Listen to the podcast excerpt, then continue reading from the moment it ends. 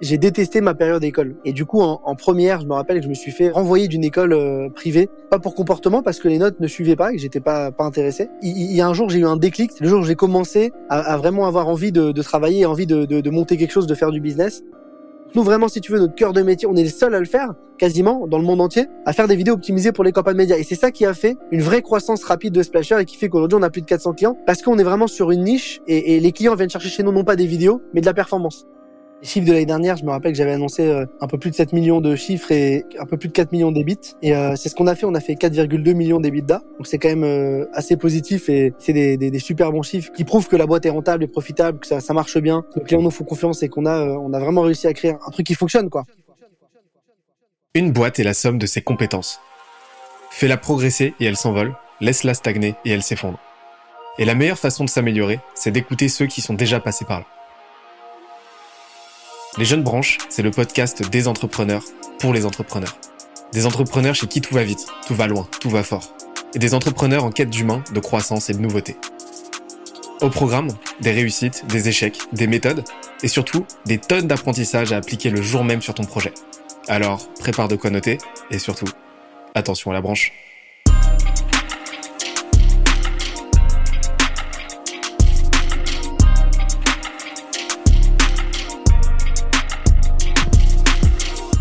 Cette semaine, je reçois Jérémy Bendayan, cofondateur de Splasher, l'agence vidéo qui fait exploser les ventes de ses clients grâce aux réseaux sociaux.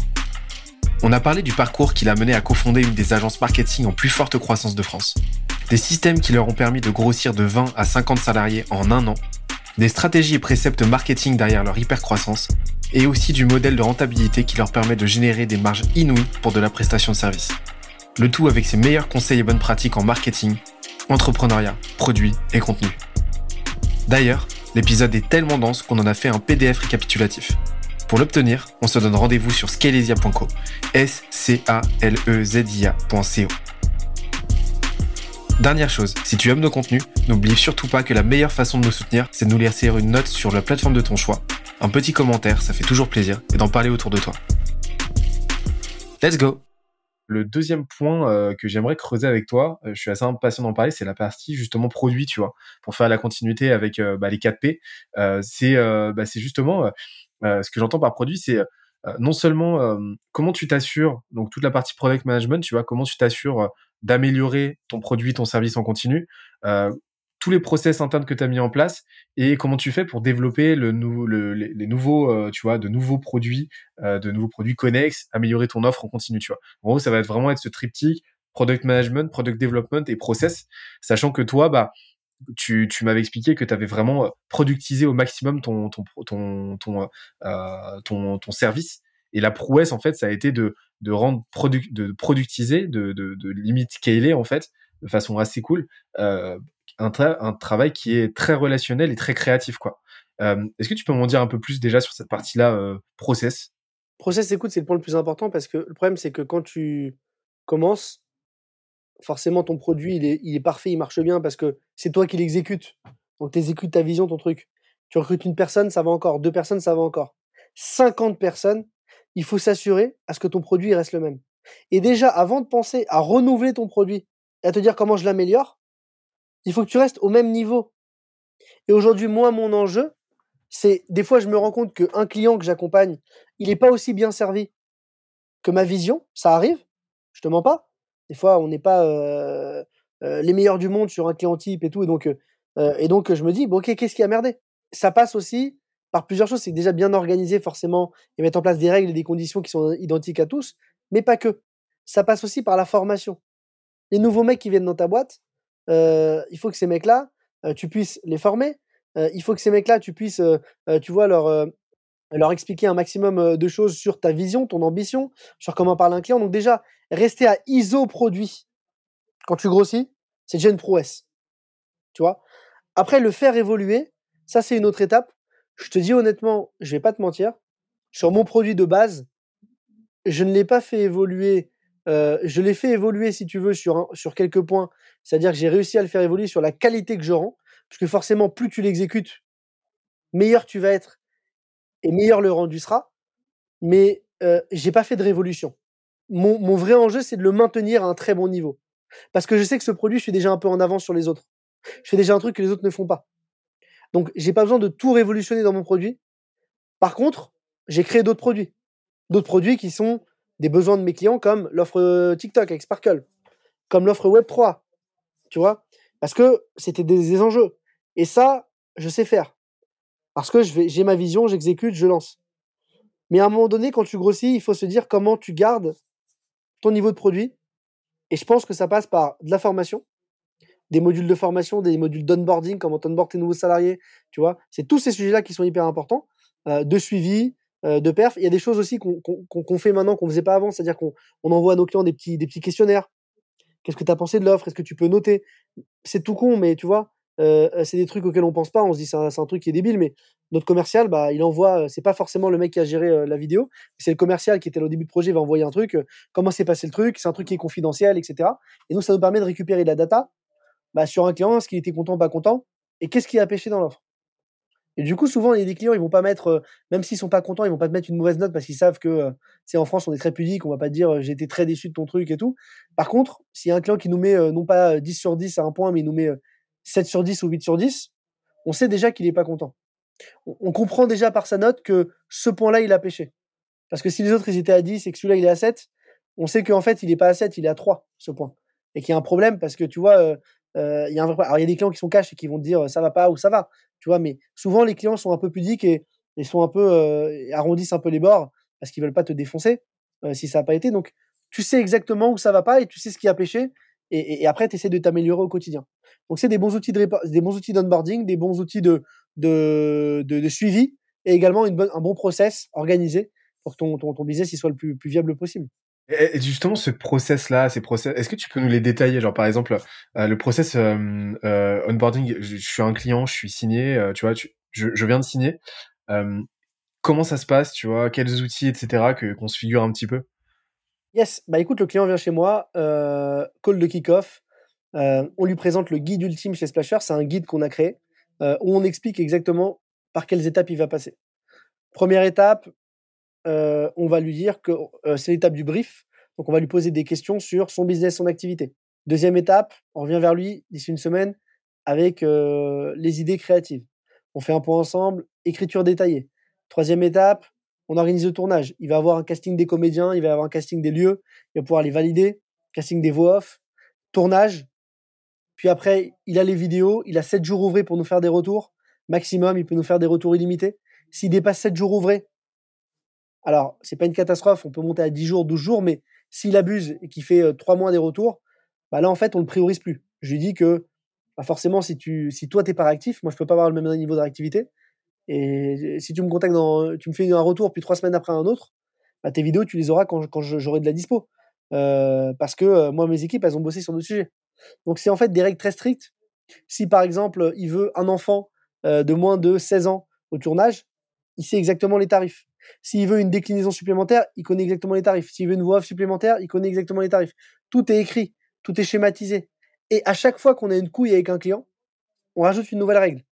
Un jour, il y a un client qui nous dit Ah oui, vous m'avez dit quatre comédiens, mais euh, j'aimerais bien des enfants. Putain, on se rend compte que les enfants, ça peut tourner que le mercredi. En plus, ça coûte hyper cher, c'est hyper galère à gérer. Donc on se dit la prochaine fois, pour le prochain client, les enfants, ça coûte X milliers d'euros en plus parce que c'est une galère. Et on peut tourner que le mercredi. Et on impose la date. Bref, c'est que des, c'est que des détails comme ça qui font que plus tu exécutes, plus tu apprends aussi et plus tu affines ton offre et ton produit et tes process.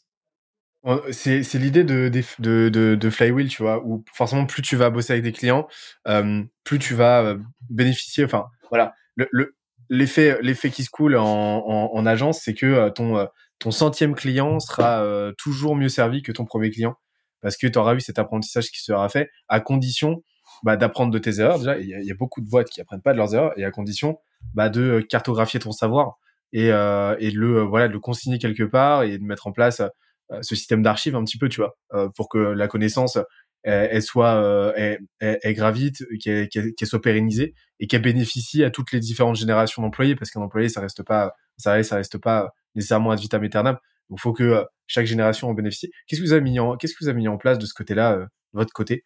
Euh, Vous avez genre un, wiki interne, un Notion, un truc où vous pouvez, où vous pouvez, où vous, mettez un petit peu tous vos learnings ou Écoute, nous, on travaille beaucoup avec Google Drive. Donc, on a tous les docs sur Google Drive. On travaille avec l'environnement Google, vraiment Agenda, Hangout, tout ça, Gmeet. On est vraiment full Google Drive, documents partagés. On travaille aussi beaucoup avec Trello pour suivre vraiment toute l'activité, le suivi de nos clients, les process, les retards, les durées. Donc, on, a vraiment pris Trello en main et on aime beaucoup cet outil. Et, le dernier outil, c'est Discord. On n'est pas sur Slack, on est plutôt sur Discord. on a un Discord sur lequel on chatte avec les équipes et, on peut échanger. C'est assez, assez facile en télétravail notamment. Voilà un peu les outils qu'on utilise. On n'en a pas beaucoup, beaucoup, beaucoup. Après, sur Blocks, c'est un peu plus des geeks, on va dire. Et eux, ils utilisent beaucoup d'outils. Ils travaillent avec Notion, ils travaillent avec Airtable, tu vois. Donc, ça dépend aussi des entités. Chaque entité chez nous a, des, a des outils spécifiques qui permettent d'améliorer la productivité des, projets, du suivi, etc. Ok, excellent. Et, euh, et, du coup, maintenant, sur cette partie-là, ouais, product management, est-ce que tu as des, t'as, as des choses mises en place en interne? Par exemple, tu me disais que tu n'avais pas eu, t'avais pas eu de, gros, tu n'avais pas révolutionné ton produit parce que déjà, tu n'en avais pas nécessairement besoin, mais qu'est-ce que tu as mis en place Est-ce que tu as mis en place quelque chose de spécifique pour te dire, par exemple, tous les mois ou quoi, on réévalue le produit, on se pose des questions de qu'est-ce qu'on pourrait améliorer, ou est-ce que c'est quelque chose qui se fait au fil de l'eau? Vraiment, tu vois, c'est quelque chose qui se fait au fil de l'eau. C'est ce que j'aimerais le faire plus fréquemment et de façon plus processée. C'est pas quelque chose que j'ai réussi aujourd'hui à processer euh, par manque de temps. C'est-à-dire que je suis pris quand même dans mon activité. Et, aujourd'hui, ma mission, c'est justement de prendre de la hauteur. Là, j'ai commencé à recruter des personnes qui vont pouvoir m'aider euh, dans le business, pouvoir prendre de la hauteur pour pouvoir gérer tous ces sujets, me poser les vraies questions euh, et pouvoir faire avancer la boîte au quotidien en repensant mon produit, en repensant mon offre, tu vois, en faisant tout ça. C'est important. C'est très important. En tout cas, tu, pointes le doigt sur un sujet méga, méga important.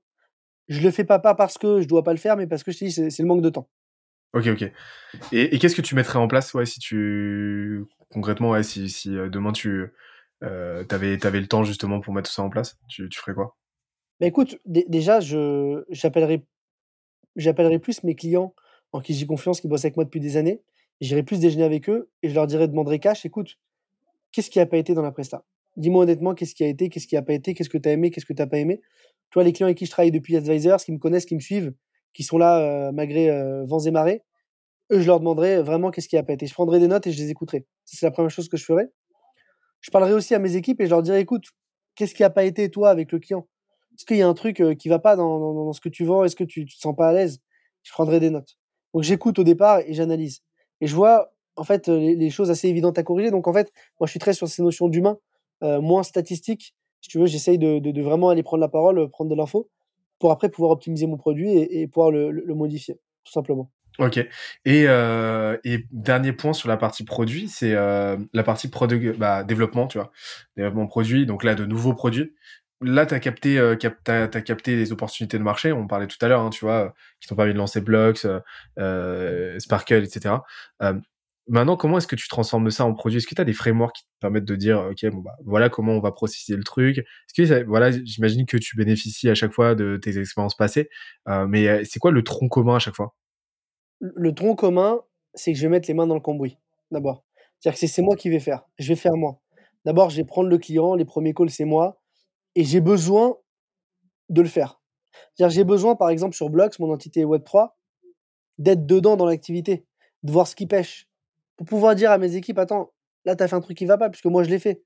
Tu l'as fait en 10 jours, mais moi, je te dis, je l'ai déjà fait, ça, prend deux jours. Ou alors, euh, euh, là, euh, ce que tu as dit, c'est pas, c'est pas bien parce que il faut pas faire ça. En fait, si tu veux, moi, j'ai besoin d'être dans le business. J'ai besoin de le faire avant, avant, avant, de, avant de prendre des décisions et de, pouvoir ajuster. Donc, donc, donc voilà, je pense que, que, je ferai, que je ferai ça. Tu vois, j'essaierai de, j'essaierai vraiment de, de, me mettre vraiment dans l'activité de comprendre comment le faire pour pouvoir après créer, créer, créer au mieux mon produit, créer au mieux mes process. Et je, pense pour moi que c'est la clé. Est-ce que je ferai d'autres choses? Sûrement, mais, mais c'est en tout cas la, première chose qui me vient en tête. Et, au, au, début, ce que je veux dire, c'est que c'est jamais parfait. C'est-à-dire que forcément, ça évolue. je vais mettre les mains dans le cambouis, je vais établir des process, puis je me rends compte que moi, j'arrive à le tenir parce que je bosse jusqu'à 3 heures du matin le soir parce que j'aime ça. Mais un mec comme ça qui travaille avec des horaires de bureau, même s'il est motivé, il est passionné, euh, il, il peut pas le tenir, mon, mon rythme. Donc je le réadapte, je modifie, euh, je mets en place des suivis, etc. Et puis on affine, on affine, on affine jusqu'à trouver un modèle qui marche. Et le modèle, il marche aussi parce que au début, ça marche beaucoup sur des personnes. C'est-à-dire que tu as une personne qui est très bonne pour le modèle et tu vas adapter le modèle en fonction de ses capacités. Et puis après, tu recrutes une, deux, trois, quatre et tu te dis putain, euh, ça marche bien pour lui, mais ça marche peut-être pas pour les autres. Il faut que j'arrive à le rendre scalable. Donc ton offre, elle évolue constamment. Tu l'as fait évoluer, tu, le fais évoluer ton produit. Tu peux pas le tenir. Euh, tu fais évoluer jusqu'à faire en sorte qu'il soit adaptable pour, euh, pour 10 personnes, puis pour 20, puis pour 30, puis pour 100. J'interromps l'échange 30 petites secondes pour te dire de ne pas oublier de nous ajouter une petite note des familles sur Apple Podcast ou sur la plateforme de ton choix. Tu connais la chanson, ça nous aide très fort à faire connaître le podcast au plus de monde possible. Allez, on reprend. Et, du coup, là, tu as, mis le doigt sur un truc super intéressant, cette idée de, bah, de mettre les mains dans, le cambouis. Je vois beaucoup d'entrepreneurs, surtout dans le service, qui sont, euh, qui sont un peu hors sol et qui, euh, qui sont un peu dans leur trou d'ivoire et qui délèguent un peu trop vite. Le problème, c'est que c'est la, la, meilleure manière de, de, prendre des décisions pourries et de te retrouver avec des offres ou des produits qui sont vraiment décorrélés des besoins du marché et, et, de manquer de visibilité sur ce qui se passe vraiment sur le terrain, quoi. Et, et donc toi, du coup, euh, tu commences, ouais, tu fais un truc qui scale pas, tu prends le temps de le faire et ensuite tu te dis ok comment est-ce que maintenant je peux l'automatiser, le faire faire par d'autres la meilleure manière possible? Donc tu pars encore une fois, euh, euh ouais, tu vas, tu vas comme ça. Ok, trop cool. Et, euh, et en fait, ouais, petit à petit, en fait, la notion de produit, tu, tu y vas brique par brique ensuite. Quoi. Tu pars d'un service à part entière, limite d'un travail de freelance, quoi. Et après, tu te dis comment est-ce que je peux y aller modulairement euh, jusqu'à avoir quelque chose qui peut être euh, exécuté sans que je sois là? Exactement. et même des fois à me dire, ça on abandonne tu vois, ça on abandonne parce que ça marchera pas et parce que euh, c'est pas assez rentable. Tu vois, par exemple, aujourd'hui, on se pose des questions. On a une offre sur Sparkle, qui est une offre de gestion de comptes TikTok. On gère des comptes TikTok. Et on se dit que sur l'activité Web3, on pourrait aussi gérer des comptes TikTok.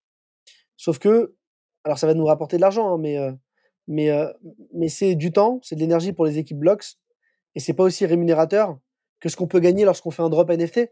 Quand on fait un drop NFT, on est souvent associé au drop on va prendre des 10% de, de vente à plusieurs millions d'euros. On ferait peut-être mieux de se concentrer sur ce business-là qui est énorme, euh, au lieu de, d'être sur un business qui, rapporte des sous, on a une, perte d'opportunité qui est énorme à côté. Donc, tu vois, il y a des fois où je me dis peut-être que j'abandonne ça, tu vois, même si c'est rentable, même si ça marche bien, même si ça fonctionne.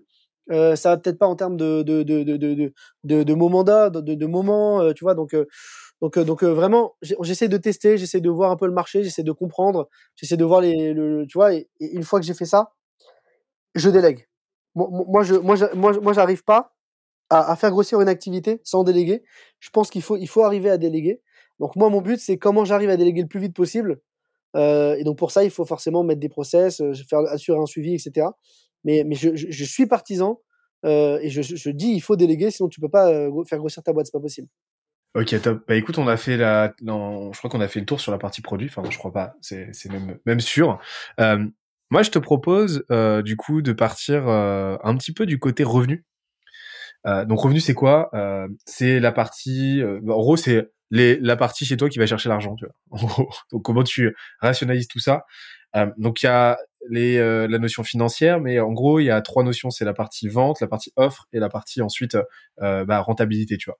Est-ce que tu peux m'en dire un peu plus sur la façon dont vous avez, tu vois, comment, est-ce que vous avez tramé l'offre, tu vois, parce qu'il y a eu le pricing, on a parlé du prix tout à l'heure, mais comment est-ce que tu as fait en sorte que, euh, tu vois, l'offre soit bien comprise par ton, ton, euh, ton, euh, bah, par, tes prospects, par ton audience, parce que souvent le, grand danger quand tu fais un service, c'est que tu fais un produit, tu sais, tu fais un produit, tu, tu, tu as, tu vas pondre une offre qui est, qui est imbitable, qui est super dure à comprendre, et, alors certes, t'as l'air smart, mais, par manque de simplicité, ça ne vend pas. Euh, comment est-ce que tu as pensé ton offre pour qu'elle soit le plus intelligible possible et que, et que ça fasse mouche euh, le plus souvent possible? Écoute, comme je te dis tout à l'heure, euh, j'ai pensé l'offre, je l'ai testée. Elle évolue. Je la reteste, elle évolue. Je la reteste, elle évolue. C'est une phase de, de, test continuel qui fait que, en fait, à un moment donné, tu vas, tu vas constamment devoir tester des nouvelles offres et, et, et adapter, et adapter ça par rapport aux besoins de tes clients. Donc, euh, donc c'est sûr que, comme tu le disais, au début, tu penses une offre et tu te rends compte qu'il y a des choses qui sont pas adaptées pour le marché. Euh, et donc, tu vas devoir la repenser de, de, de zéro. Donc, euh, donc, en fait, j'avais une vision et j'ai établi la première offre. Cette vision, elle n'était pas trop éloignée de ce que je vends aujourd'hui. Et, je l'adapte. Tu vois, c'est vraiment ça. Et je l'adapte avec le client, avec ses retours. Donc, toujours lui poser des questions, voir ce qu'il a aimé, ce qu'il n'a pas aimé, là où il est content. Euh, tu vois, et, comprendre ce dont ses besoins. L'offre aussi, elle s'adapte par rapport à ta cible parce que des fois, tu as une super offre, mais tu n'es pas sur la bonne cible de client. tu chopes un mec qui, en fait, n'a pas ces besoins-là. comme je disais tout à l'heure, nous, chez Spatial, on vend des vidéos assez techniques. et des fois, on, tombait sur des demandes de clients qui avaient besoin de vidéos pour de la noto. Ce pas forcément notre cœur de business. et donc, ils ne comprenaient pas l'offre parce que ce n'était pas leur besoin.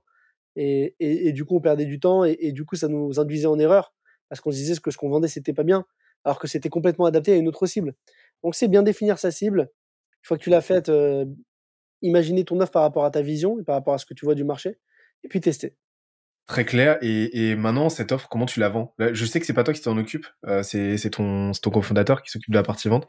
Euh, comment je pense que tu as une petite vision sur euh, sur comment ça se passe de son côté mais euh, comment il procède aujourd'hui euh, tu vois avec quels outils? C'est quoi son process de vente en combien d'appels ça se fait etc c'est assez court en termes de process parce que on démarche peu ou pas. On démarche peu. Allez on va dire qu'on démarche peu parce qu'on a aussi deux sales maintenant qu'on a recruté pour faire de l'outbound d'acquisition ce qu'on faisait pas avant. On a toujours fonctionné avec des clients qui venaient nous voir. Donc c'est plus facile quand as un client qui vient te voir qui te connaît Souvent, le process, c'est un mail, un call de visio pour expliquer le produit et la vision, signature. Ou alors, le client n'est pas intéressé, il revient, machin, etc. Mais souvent, c'est assez court. Au niveau des outils, on a, on a, enfin, on n'avait jamais eu d'outils commerciaux à, ma connaissance. Je sais que là, il y a un CRM qui a été pris sur la partie commerciale, qui a été pris par Julien, notre head of sales. Je sais, je connais pas l'outil, mais je sais que maintenant, ils essaient de plus en plus processer l'organisation parce que là, on est trois sur le pôle commercial on va recruter encore deux personnes, on va monter à cinq personnes cette année. Donc, euh, donc c'est un vrai enjeu pour nous de structurer une offre commerciale et surtout d'assurer un bon suivi. Euh, euh, tu vois, donc, donc voilà. Mais commercialement, ça se fait souvent en visio et, et, ça se pitch assez facilement. Et, souvent, les process, alors je vais pas dire qu'ils sont courts parce qu'on est quand même sur des, prix moyens, des paniers moyens minimum assez élevés à 25 000 balles, entre 10 000 et 25 000. On, vend des offres motion un peu moins chères, mais donc, si tu veux, on est sur des paniers moyens assez élevés, ce qui fait que les clients qui travaillent avec nous sont déjà un peu matures, ils prennent le temps aussi de la réflexion. C'est pas une décision qui se fait du jour au lendemain. Tu vends pas, euh, tu vois, c'est quand même euh, assez engageant. Donc, euh, donc, donc, je pense que avant signature, il y a quand même quelques calls, il y a quand même quelques moments de séduction et il faut, il faut arriver à, à dealer le client. Après, il n'y a pas de, coup de baguette magique. Ou si tu veux, on montre ce qu'on sait faire, on montre ce qu'on fait, on montre les vidéos qu'on a produites. Et il n'y a rien de mieux que pour signer un client. Tu vois, tu montres ton expertise, tu montres ton savoir. C'est plus facile qu'un SaaS ou qu'un logiciel. Parce qu'un logiciel SaaS, euh, alors un logiciel SaaS, à la rigueur, tu fais une démo, euh, tu montres ton produit. Euh, toi, en termes de grosse, d'agence de grosse, je pense que tu peux montrer des business cases ou des entrepreneurs que tu as aidés ou des tu vois, des avis, etc. moi, c'est la même chose. Hein. mes meilleurs business cases, c'est mes vidéos, en fait. C'est mon produit, que ce que j'ai réalisé pour mes clients, certains résultats. Donc, c'est comme ça qu'on imagine nos rendez-vous commerciaux. Et mine de rien, je fais un peu de commercial aussi. Alors, moi, je gère un peu d'inbound parce que souvent, j'ai plein de gens qui me contactent sur les réseaux, moi directement. Et donc, ceux-là, j'en gère certains. Il y en a certains que je redirige vers Franck. Et, il y en a certains que je gère et que j'arrive euh, à dealer euh, assez facilement. Comme je suis pas euh, un sales de métier, je suis pas le meilleur mec qui va faire les relances, qui va faire le suivi, alors que c'est indispensable. donc, c'est pour ça que j'essaye au maximum de rediriger ça à l'équipe commerciale. Dès que j'ai un client qui vient me voir, moi, les process, c'est rediriger à l'équipe commerciale. Chacun son boulot. Et il fait forcément le boulot mieux que moi même s'il sera peut-être moins bon dans le discours commercial, il sera forcément meilleur dans le suivi et il aura un meilleur taux de conversion que moi. Donc, je lui laisse la main. Ok, donc là aujourd'hui, il n'y a pas, a pas quelque chose. Euh, c'est là qu'on, c'est là que c'est intéressant, tu vois, c'est qu'on voit que là aujourd'hui, vous avez atteint, vous allez sur euh, euh, sur plus de 10 millions de, de, CA sur l'année là. Vous êtes, vous êtes en bonne voie, mais vous n'avez pas encore de, vous n'avez pas encore une machine commerciale de malade mental, etc., avec euh, avec de la tech dans tous les sens, ainsi de suite, euh, avec un process ultra rodé. Euh, non, ça reste. En fait, juste vous positionner dans la continuité de votre positionnement qui est fort, de votre brand qui est forte, de votre distribution qui est en place, de votre produit qui répond parfaitement à un besoin. Et, et en fait, derrière, ça ça, ça, ça, ça, coule de source, quoi, en fait, de ce que j'en comprends. Exactement, exactement. Et, et, et, je pense que tu pointes le doigt sur quelque chose, c'est qu'il faudrait sûrement qu'à terme, on arrive à travailler ça donc peut-être qu'on travaillera ensemble avec plaisir si tu as des solutions pour moi, mais de comment on arrive à automatiser de plus en plus, que ce soit la prospection? Alors, je sais que mes commerciaux utilisent sûrement des outils. Ils travaillent avec Casper, ils travaillent avec des outils d'automatisation aussi. je sais qu'ils en utilisent certains, mais je pense qu'il y a des, trucs à faire, des trucs à faire à ce niveau-là pour améliorer l'acquisition et, commerciale, le suivi, l'automatisation, etc. Aujourd'hui, tes taux de, conversion, la suite, tes taux de signature, ils sont de combien à peu près? Écoute, je saurais pas te dire. Encore une fois, j'ai pas de, j'ai pas de process comme peuvent l'avoir des boîtes carrées. j'ai un call. Ouais, c'est même pas des métriques que vous regardez, quoi. Non, j'ai un call, je signe tant. honnêtement, on, ne regarde pas ces métriques et je pense que on, a des choses, à, on, a, des choses à apprendre sur ces sujets-là. C'est-à-dire qu'on, c'est des choses qu'on doit faire pour comprendre comment s'améliorer et c'est des choses vers lesquelles on va aller forcément parce que là, on a deux commerciaux, on va en avoir cinq. Donc, faut savoir quels sont les meilleurs commerciaux, comment ça marche, même ne serait-ce que pour les motiver par rapport au taux de signature, par rapport. Donc, il y a plein de choses et plein de data qu'on n'a pas, qu'il faudrait qu'on commence à, structurer de notre côté pour être encore meilleur.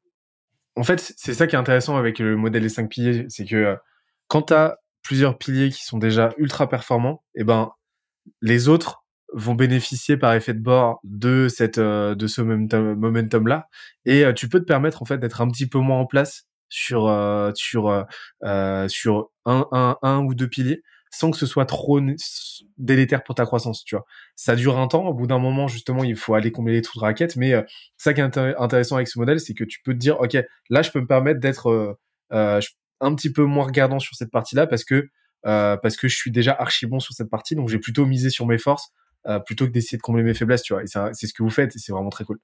la comment parce que là, tu, m'as dit que vous avez un EBITDA, un énorme, tu vois. Vous avez des grosses marges et tout. Euh, comment est-ce que, euh, comment est-ce que tu, fais pour avoir des marges? Parce que euh, vous avez une marge, un taux de marge de, d'environ 50%, c'est ça? Un peu plus, ouais, ouais, 50%. Je pense que ça va diminuer avec les années parce qu'on va, on va, on va, on structure de plus en plus. en fait, la marge, elle se, elle se gagne sur tout.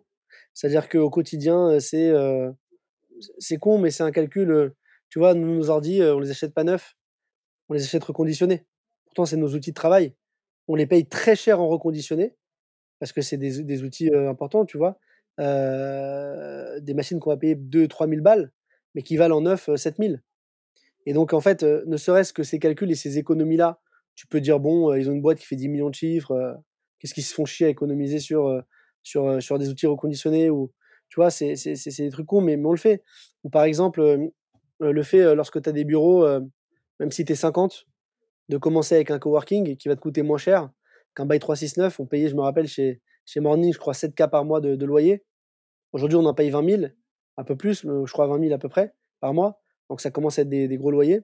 Bon, bah, on a quand même duré quasiment euh, deux ans chez, ou deux ou trois ans chez, deux, ans chez Morning, alors qu'à un moment donné, on a, atteint une limite. Et, en fait, euh, si tu veux, on, essaie toujours de, de, pas de ralentir, mais trouver le moyen d'économiser. Et il n'y a pas de petites économies. N'y a pas de petites économies, euh, euh, vraiment. Euh, et ça, je l'ai appris de mon associé qui, lui, m'a inculqué cette, cette force-là. Et tu dois te poser la question de tous les coûts. S'il y a un outil à prendre, bah, l'outil, ok, il coûte 400 balles par mois, mais c'est quand même 400 balles par mois. Et 400 balles par mois, quand tu fais un calcul tout con, si tu fais un calcul de, allez, on va arrondir à 1000 balles par mois, ça fait entre 10 et 12 000 l'année. On va prendre 10 000 l'année. D'accord? Imaginons que tu rajoutes 10 000 de charges avec un logiciel à l'année. Lorsque tu fais la revente de ta boîte, tu vends sur un multiple de la rentabilité, donc un multiple de l'EBITDA. Donc imaginons que tu vends sur un multiple de 12 ou de 13, bah, 10 000 euros de charges sur un multiple de 13, ça fait 130 000 euros. Donc ton outil, il t'a pas coûté 10 000, il t'a coûté 130 000 euros. Donc quand tu, quand tu penses à ça, parce que tu sais que tu es dans une logique derrière de te dire mon EBITDA, qui va me permettre de valoriser et de vendre ou de lever et donc de matérialiser un, succès, mais plus ou moins cher, peut-être que je vais, je vais pas prendre cet outil, il n'est pas indispensable. Ou alors je vais me poser la question de est-ce qu'il est vraiment indispensable? Est-ce que ce truc-là, j'ai vraiment besoin de prendre la machine, l'ordinateur neuf? Je peux le prendre d'occasion, c'est le même, il est reconditionné à neuf, il est magnifique, c'est le même outil. Il a été utilisé une fois pendant un an, euh, tu vois. C'est con, mais c'est, c'est, euh, Est-ce que je vais prendre des locaux euh, dans le marais parce que tout le monde y est. Je ne mets pas le Valois. Le Valois, c'est bien, ça va, c'est propre. Il y a plein d'agences, plein de startups. Je peux avoir des grands locaux, plus grands locaux. Je vais payer moins cher et mes équipes seront quand même contentes. Tu vois, c'est tous ces sujets-là du quotidien de comment tu fais pour économiser parce que à la sortie, ça te coûte très cher. Ok, donc en fait c'est vraiment un travail. en vrai, c'est c'est c'est juste vous essayez d'optimiser le moindre petit truc euh, vous avez vraiment cette approche Amazon quoi où euh, Amazon euh, il bossait sur des sur des portes sur des portes achetées en achetées en outlet Et, vous, vous, êtes un peu dans cette approche-là aussi. Vous essayez de, voilà, toutes les dépenses superflues, vous voulez, vous les cuter, vous prenez pas la tête. Ouais, en fait, alors c'est pas, si tu veux Amazon, quand tu me dis Amazon, ça me fait penser un peu low cost, un peu bas de gamme et tout. Mais mine de rien, mais mine de rien, en fait, si tu veux, c'est sûr qu'on essaye de faire attention au coût. On fait attention au coût. Néanmoins, il y a un coût limite parce que tu as le confort de tes équipes. C'est ça, bah oui. Et en fait, le confort, euh, ça s'arrête là où le confort des équipes euh, commence à en pâtir. Ouais. Voilà, et si l'outil, par exemple, tu vois, aujourd'hui, on parlait d'un outil 3D qu'on voulait prendre, qui était intéressant pour améliorer la qualité des vidéos. C'est un, coût qu'on se rajouterait, euh, qui est pas négligeable. Bon, bah aujourd'hui, si on le prend, ce coût, est-ce qu'on le fait? Est-ce qu'on n'impacte pas le coût à nos clients? Est-ce que, tu vois, est-ce que c'est un service en plus On pourrait, mais c'est tellement négligeable qu'on pourrait pas non plus. Tous ces, toutes ces questions-là, on se les pose parce que on a la vision du quotidien que chaque dépense est importante.